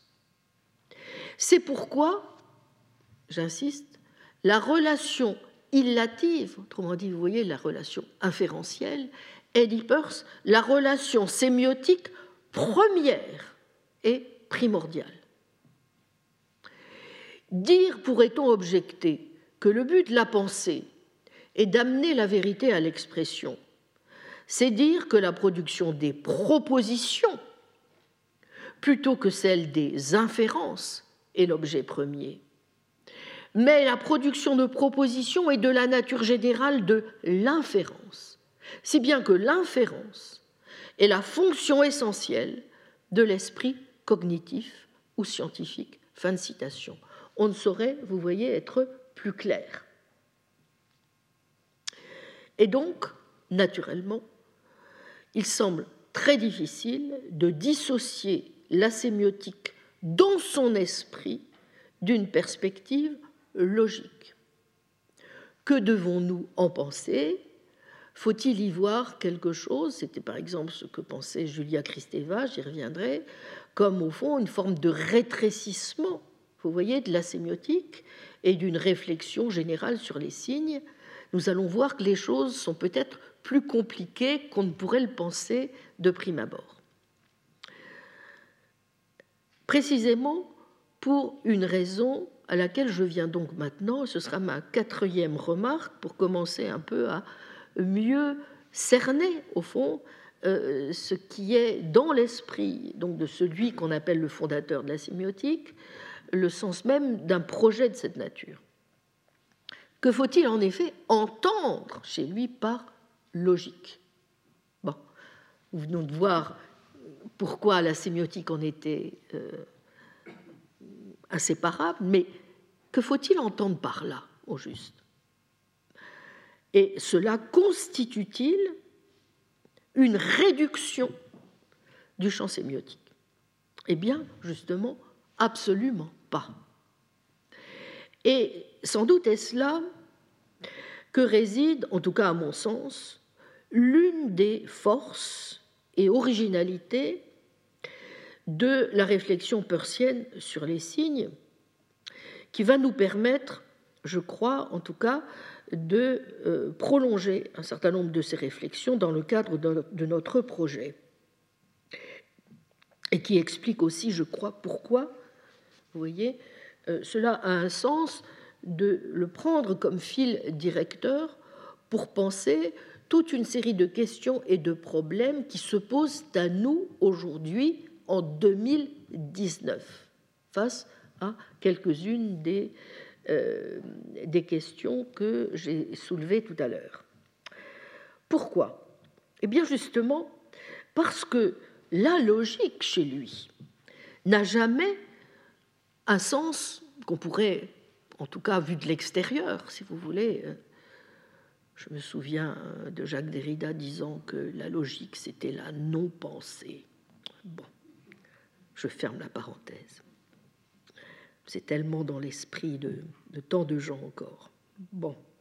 Alors, en tout cas, la logique chez lui n'a pas ce sens étroit. Non seulement elle s'inscrit dans une tradition inspirée des médiévaux, et Dieu sait si chez les médiévaux, justement, nous avons une conception extraordinairement riche et féconde de la logique, nous allons y revenir, mais elle s'inscrit aussi dans euh, justement une conception, bon, qu'en un mot rapide, euh, je dirais graphique plutôt qu'algébrique de la logique. Différente, comme je vous le disais il y a un instant, justement, de la tradition qui, avec Frege et Russell, aura marqué, pour l'essentiel, la logique contemporaine. Et de surcroît, cette logique se rattache d'emblée, comme chez les classiques, à l'ontologie. Une ontologie qui va prendre chez lui un tour réaliste sous la forme de ce qu'on peut appeler un réalisme catégoriel triadique. J'aurai l'occasion euh, plusieurs, en plusieurs occasions de préciser un peu les choses, mais euh, peut-être euh, pouvons-nous déjà avancer en revenant, chemin faisant aussi à l'histoire, à ce que je viens de dire concernant l'inspiration médiévale de ce concept de logique chez lui qui alimente donc son projet sémiotique, logique et ontologique. Voyons un peu justement ces antécédents médiévaux et pourquoi ils sont toujours aujourd'hui, me semble-t-il, aussi riches et source pour nous de, réflexion.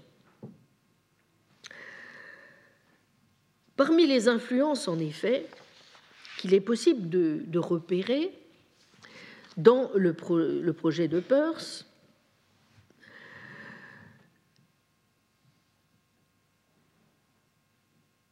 les médiévaux occupent incontestablement une place de choix. Pas, euh, pas seulement eux, nous allons le voir, mais euh, en tout cas, pour notre projet, je crois que c'est chez eux que nous aurons le plus à, euh, à trouver, n'est-ce pas? Bien. Quand je dis que ce n'est pas seulement chez eux qu'ils trouvent euh, de l'inspiration, c'est parce que, en tout cas, euh, euh, mon appréhension, je, puis me tromper, mais mon appréhension de ce qui a vraiment compté chez lui dans le projet, vous voyez, d'entrée de jeu métaphysique qui était le sien, hein,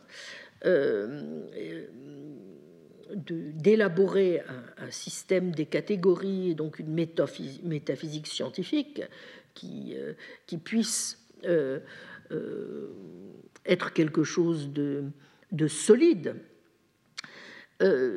C'est, je crois, en effet, trois influences fondamentales qui ont été, je crois, vraiment décisives dans la mise en place de ce projet. Euh, la première influence, c'est celle de Kant, assurément.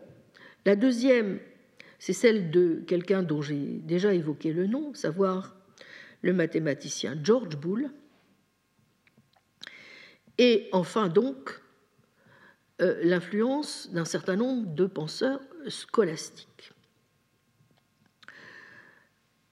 Nous verrons aussi que dans ce projet, Plusieurs auteurs modernes, Berkeley ou Thomas Reed, ont eu aussi de l'importance et, à mon avis, euh, ça n'est pas euh, pour de mauvaises raisons, au contraire.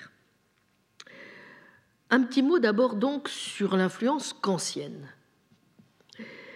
Or, il y aurait bien sûr beaucoup à dire ici, tant il est vrai que Peirce a retenu euh, de lui euh, de choses importantes, au point même d'avoir écrit, vous voyez, que Kant n'était en rien en définitive de plus qu'un pragmatiste un peu confus et que le pragmatisme n'était guère que la continuation naturelle du kantisme qu'on aurait simplement délivré de cette monstruosité qu'est la chose en soi.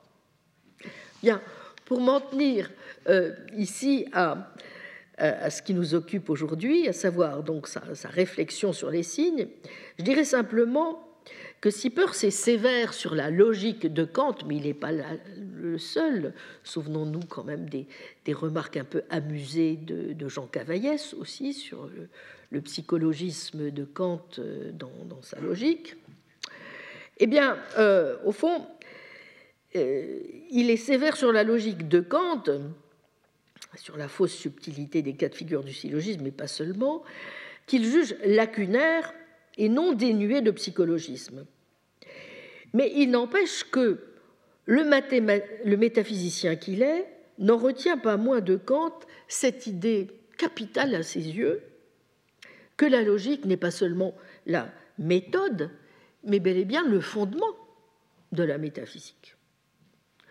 Puisque la logique, au fond, a toujours eu dans l'histoire, et il ne se trompe pas, une profonde signification, c'est, je cite, le fait que les concepts fondamentaux ne sont rien d'autre que des objectivations de forme logique. Fin de citation. Il faut donc d'abord former une déduction correcte des catégories qui ne doivent plus rien aux ambiguïtés psychologistes, n'est-ce pas?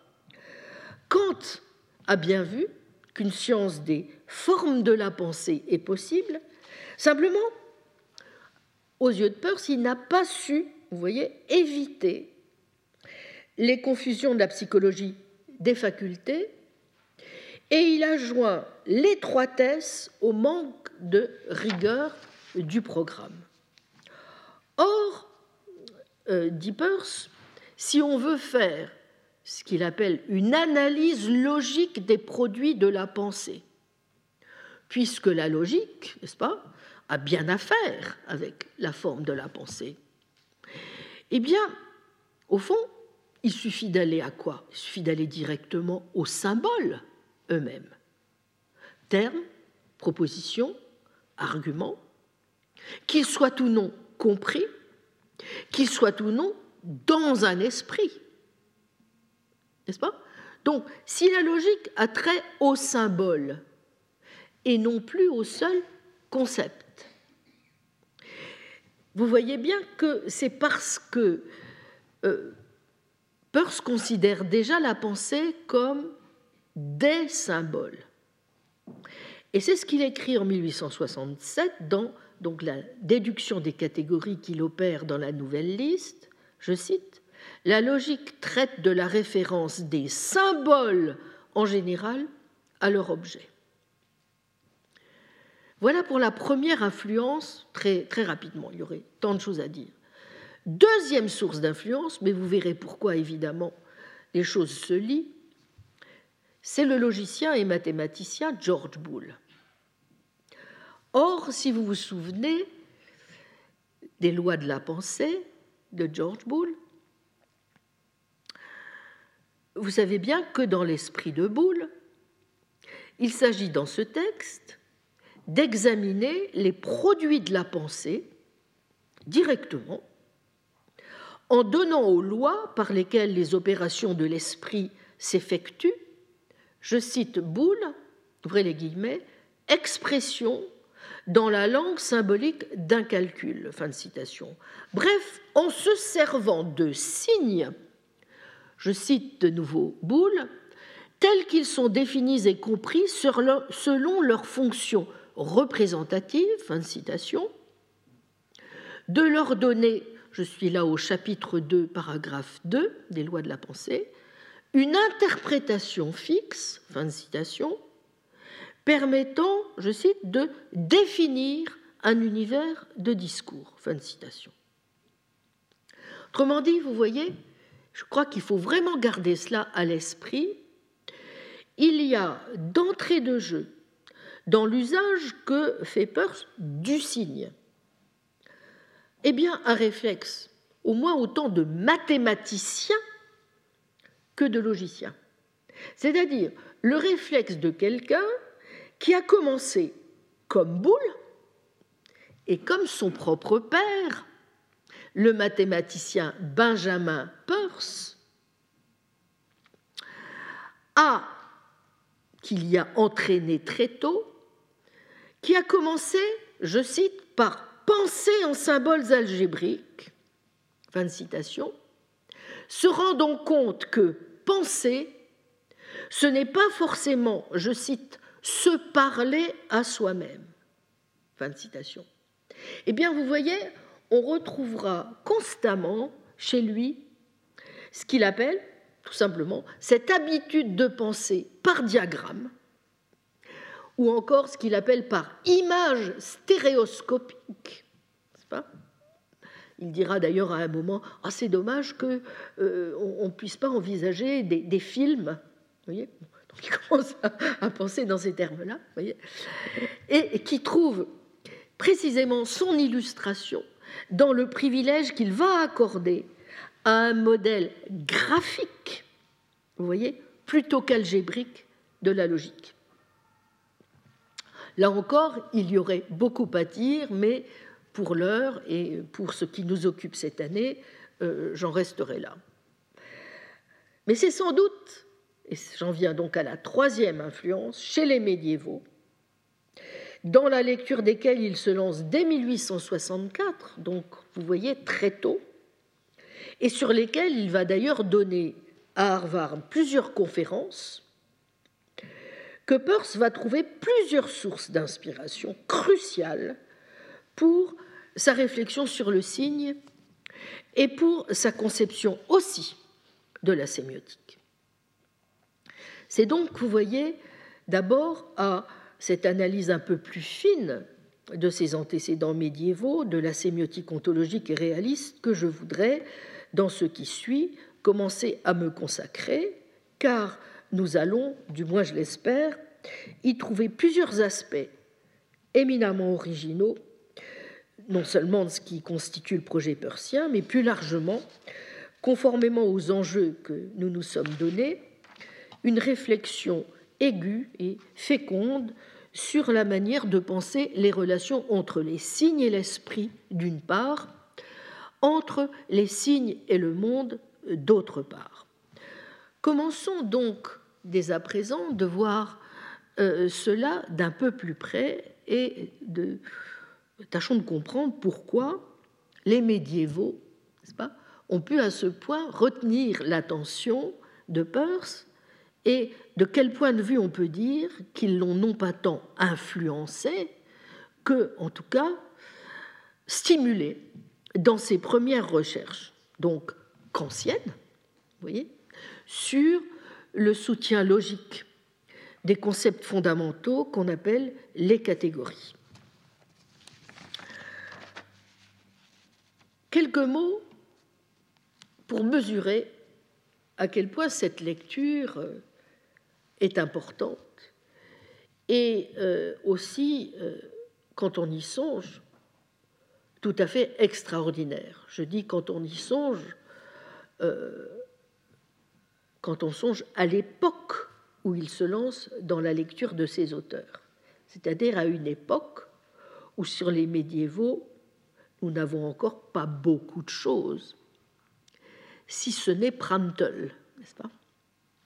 Donc, je crois que, comme on se représente souvent les philosophes américains, vous savez, comme ces personnages, euh, ces gros ploucs robustes, euh, sans culture et ignares, je pense qu'il n'est pas inutile que je vous dise quelques petits mots sur le logicien de Milford pour que vous mesuriez que une telle image euh, mérite peut-être par moment d'être un petit peu corrigée et que ces Américains grossiers ont quelquefois, ou ont eu, en tout cas dans l'histoire relativement récente, un certain nombre de leçons à nous donner.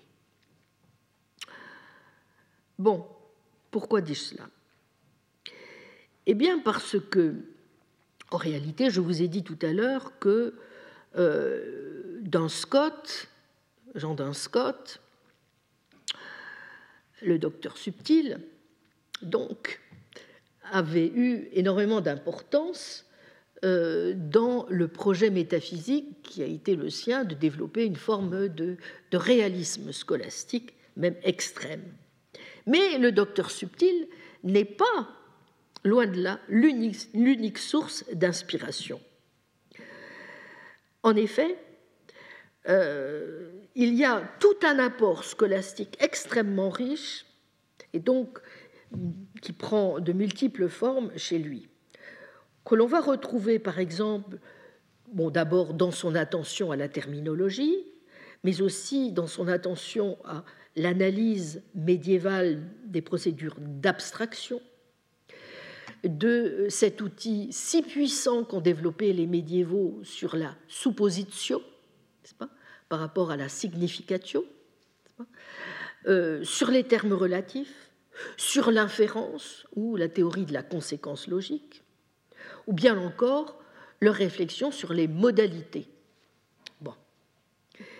Mais à la limite, c'est peut-être encore dans la conception qu'il élabore de la logique et dans sa théorie originale de la pensée-signe que je crois on peut le mieux mesurer la fécondité de sa lecture et le rôle qu'ont joué les médiévaux dans la constitution euh, de son projet.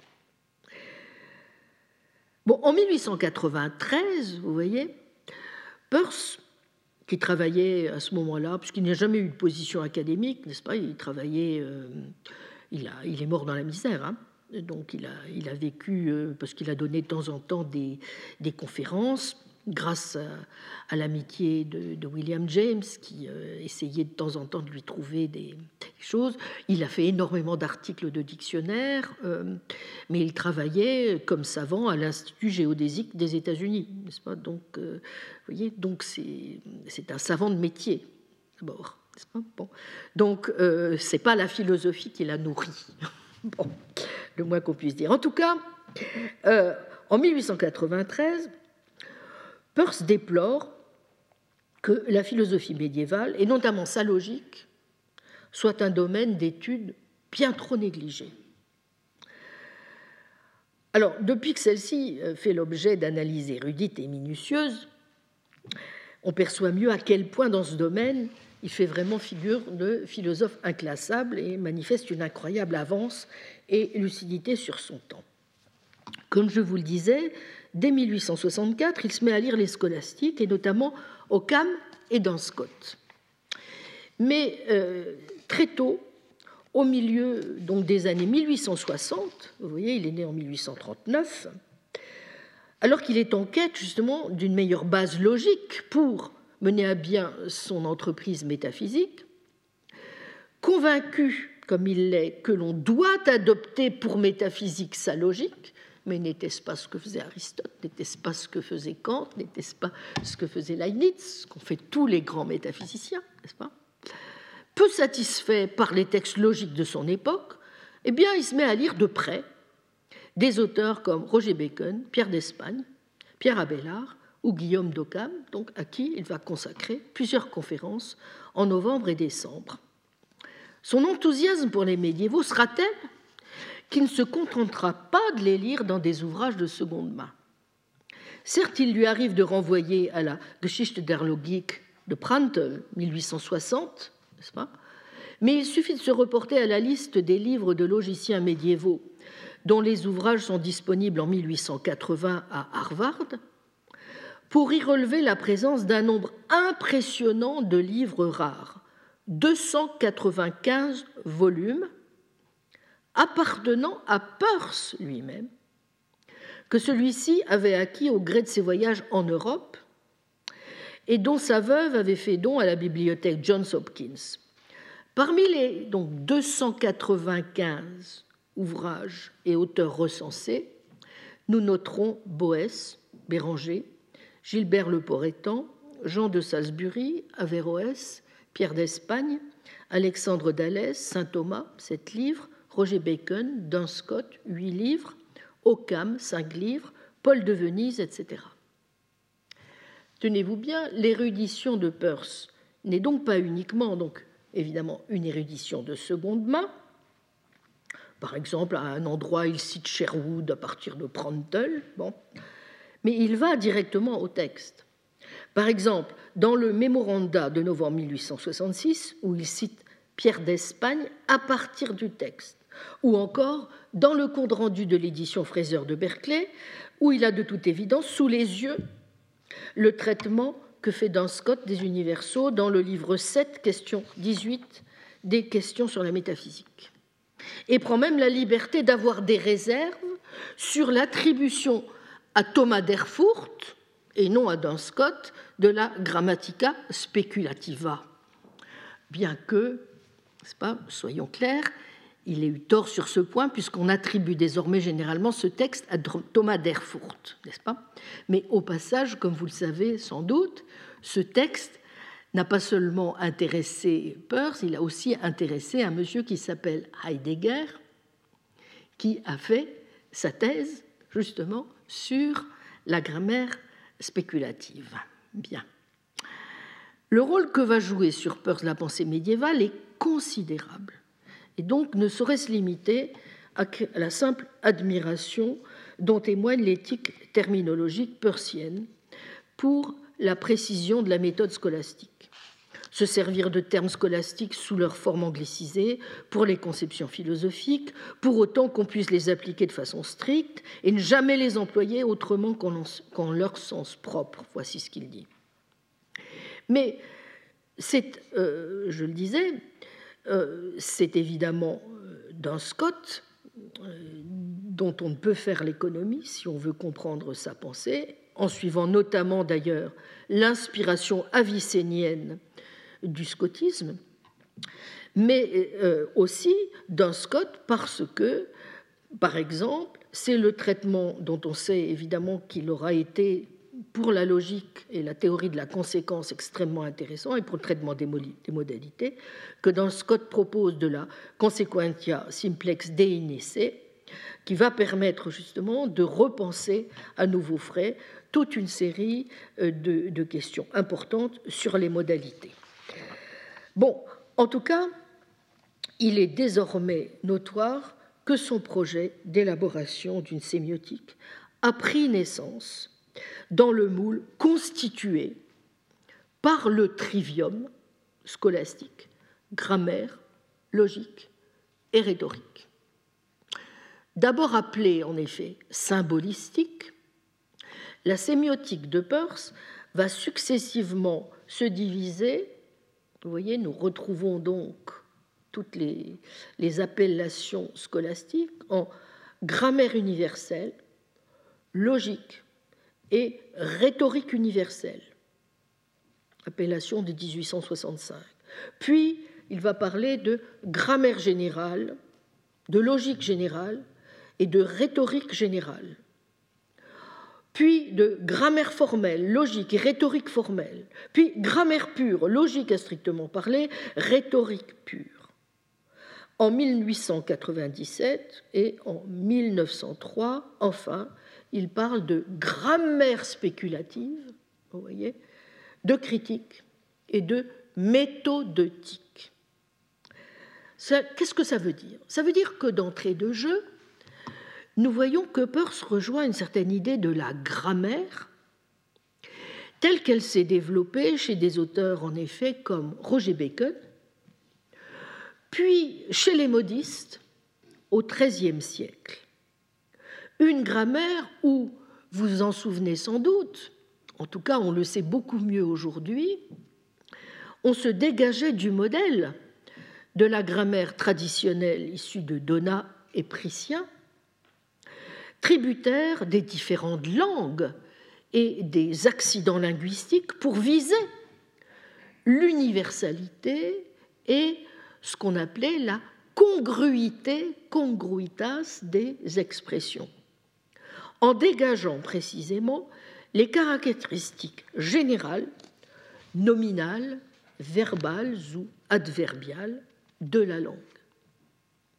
Eh bien, de 1867 jusqu'à la fin, voyez, donc jusqu'au dernier texte de 1914, Peirce ne cessera pareillement de considérer qu'on doit mener les différentes analyses de la sémiotique à un triple niveau. Termes, propositions, arguments, comme je l'ai déjà dit, mais ce niveau étant lui-même décomposable pour les termes en, vous voyez, on, retrouve le trivium, n'est-ce pas? Icône, indice, symbole. Pour les propositions en vrai ou fausse ou douteuse, trois termes. Et pour les arguments en déduction, induction et hypothèse, qu'il va bientôt appeler abduction. Donc vous voyez, sur ce plan encore, il retient tout l'enseignement des manuels scolastiques qui divisaient la logique en termes, propositions et arguments, mais aussi celui des manuels de rhétorique qui, au Moyen Âge, puis à la Renaissance, observaient la division tripartite fondamentale du discours rationnel. Conservant toutefois la diversité des interprétations autorisées par la conséquence scolastique, il déclare pareillement que, je cite, la relation entre sujet et prédicat, ou antécédent et conséquent, est essentiellement la même que celle qui existe entre prémisse et conclusion. Ce qui est reconnaître qu'en définitive, donc vous voyez, en effet, la relation entre termes, propositions et arguments est moins fausse qu'inutile, la relation fondamentale étant la relation illative. Vous voyez euh, combien tout ceci, évidemment, compte. Et compte d'autant plus que, c'est le point que nous allons voir la prochaine fois et qui nous permettra donc d'entrer dans les antécédents vraiment médiévaux non seulement de son projet, mais de ce sur quoi aussi nous pourrons désormais nous appuyer pour mener à bien notre projet, il est évident que c'est sur le plan de l'interprétation qu'il va faire de la logique, et notamment des relations entre logique et grammaire, vous voyez, comme sur celui de du projet, en un sens pharaonique et démesuré, donc qui est le sien d'élaborer ce qu'il appelle un nouveau modèle du mental qui ne devra plus rien avoir avec le psychologisme, tout en tenant compte pourtant, parce qu'il le faut aussi, de la psychologie, par un usage formellement réglé des signes et de la signification que l'apport médiéval va se faire le plus profondément et subtilement sentir dans sa réflexion. Donc j'espère que la prochaine fois, nous comprendrons un peu mieux comment et pourquoi ce nouveau modèle du mental, bon, extrêmement original, peut encore nous servir aujourd'hui pour penser donc, un peu mieux ce que nous avons à comprendre si nous souhaitons mieux saisir ce qui se passe dans les relations entre ce que nous disons, ce que nous pensons et ce qui est. Je vous remercie. Retrouvez tous les contenus du Collège de France sur www.colège-2-france.fr.